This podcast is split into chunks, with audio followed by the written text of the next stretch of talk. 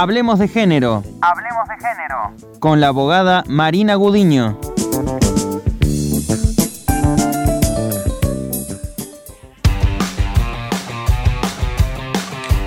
Ya nos vamos hacia Córdoba Capital, ya estamos en contacto telefónico con la abogada Marina Gudiño para seguir hablando de género. ¿Cómo te va Marina? Muy buenos días.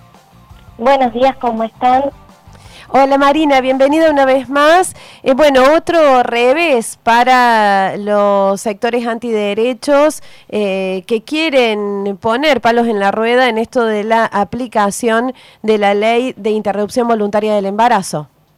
Es así, la semana pasada se cumplieron seis meses de que se sancionó la ley 27610 y bueno, tuvimos eh, la grata sorpresa de que la justicia federal rechace una acción que se había presentado en Córdoba en contra de la ley y también sucedió lo mismo en Mar del Plata después de que el Estado Nacional apelara eh, porque en el caso de Mar del Plata le habían hecho lugar a esta acción eh, y a la medida cautelar que la acompañaba y que suspendía la aplicabilidad de la ley. Entonces, bueno, fue una semana en este sentido de avance, ¿no? Decimos que hace falta una reforma judicial feminista y bueno, y en algún sentido este tipo de cosas son las que eh, se están pidiendo, ¿no? Que la justicia eh, responda con una perspectiva de género y defender la ley 27610 tiene que ver con eso.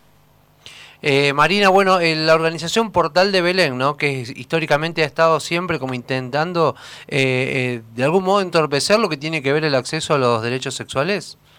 Sí, es así. Bueno, es una organización que viene desde hace años, desde que se presentó el programa eh, de salud sexual y reproductiva en nuestro país, que viene interponiendo acciones en contra de los derechos sexuales reproductivos y no reproductivos.